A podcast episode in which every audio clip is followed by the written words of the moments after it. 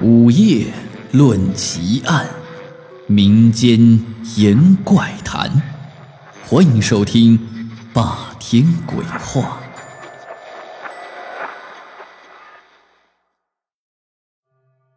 在玩狼人杀之前，总会先这么说：“天黑请闭眼。”十几年前，狼人杀还没有开始流行，三国杀也还没出来。然而，在我们中流行着一个玩的叫。天黑请闭眼的游戏却比狼人杀更刺激恐怖。这个天黑请闭眼的游戏规则是这样的：在深夜的房间里，关上灯，四个人各站在 A、B、C、D 一个角。游戏开始以后，大家都闭上眼睛。第一个人从 A 角走到 B 角，轻轻拍一下站在 B 角的第二个人，然后。原地不动，第二个人被拍到以后，就要从 B 角走到 C 角，轻轻拍下第三个人，然后第二个人原地不动，第三个人被拍到之后，就要从 C 角走到 D 角，轻轻拍一下第四个人，第三个人原地不动，就这样，第四个人再从 D 角走回到 A 角。这个时候，大家可以算一下，A 角的第四个人应该是不会有人拍到他的。但是，这个游戏的恐怖之处就在这里：第四个人站在 A 角时，会感觉到有人拍他。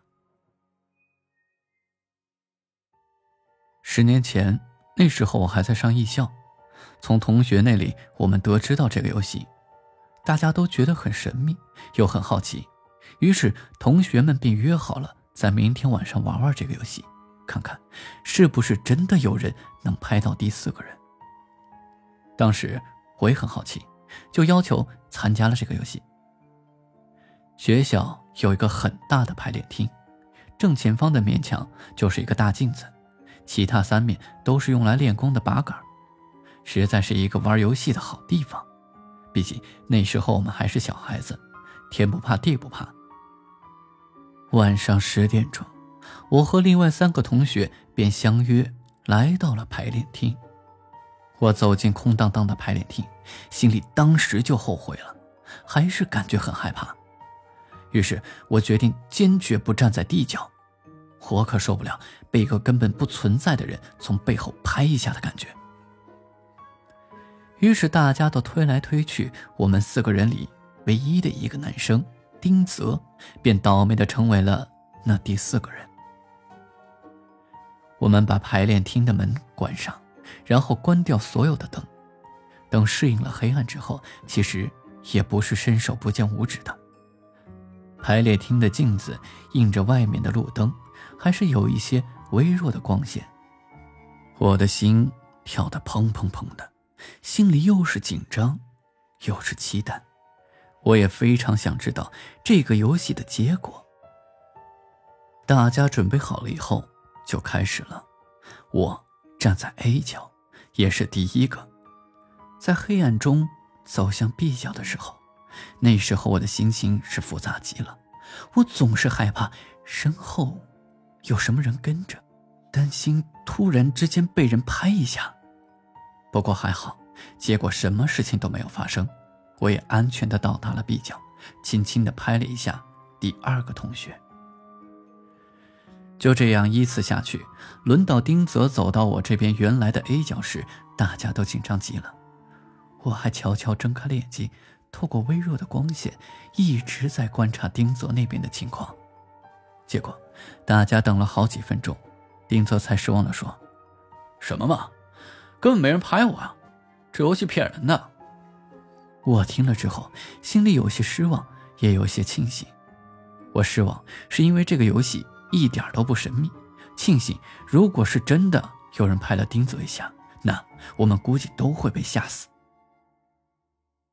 第二天，我们就把昨天晚上的结果告诉了其他的同学，其他的同学听了之后还取笑我们，说我们居然相信这种骗人的游戏。可谁知道，当天晚上丁泽那边就出事儿了。晚上。丁泽和几个男生悄悄出学校去买饮料，回来的路上，丁泽的鞋带松了，于是就停下来系鞋带，结果就落在了后头。正当他蹲下身子系鞋带的时候，突然有人从后面拍了他一下。拍他的重量还不轻，因为丁泽是蹲下的，重心就有点不太稳，歪了一下，差点摔了个跟头。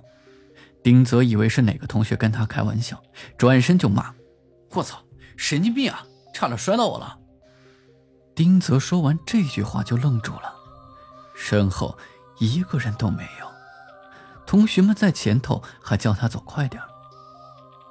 丁泽感觉怪怪的。这明明就有人拍他了一下，怎么这么快，就跑得没影没踪的了？学校的开水房在食堂，而男生的宿舍到食堂还得穿过操场。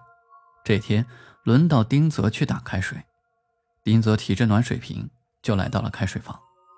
现在是下午的上课时间，开水房里一个人也没有。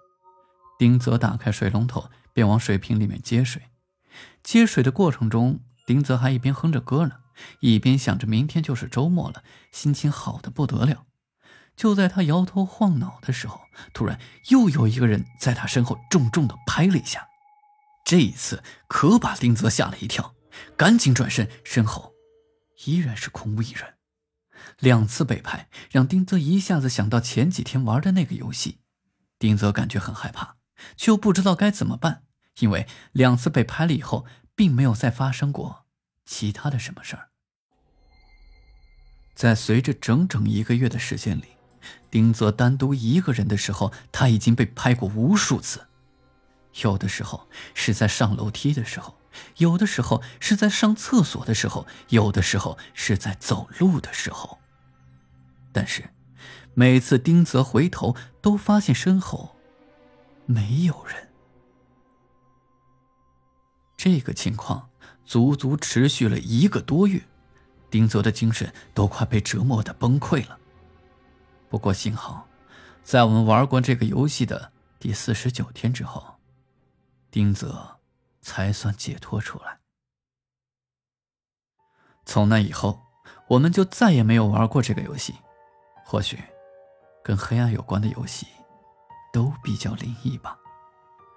甚至在我现在玩狼人杀的时候，闭上眼睛总会在想：我们都在一间屋子里，所有的人都把眼睛闭上了，屋子里真的什么东西都没有吗？或者已经出现过，只是我们没有看到而已？当你闭上眼睛的时候，你能感觉得到吗？好了，今天的故事就讲到这里。我是孙霸天，欢迎您关注、订阅、评论，我们下期再见。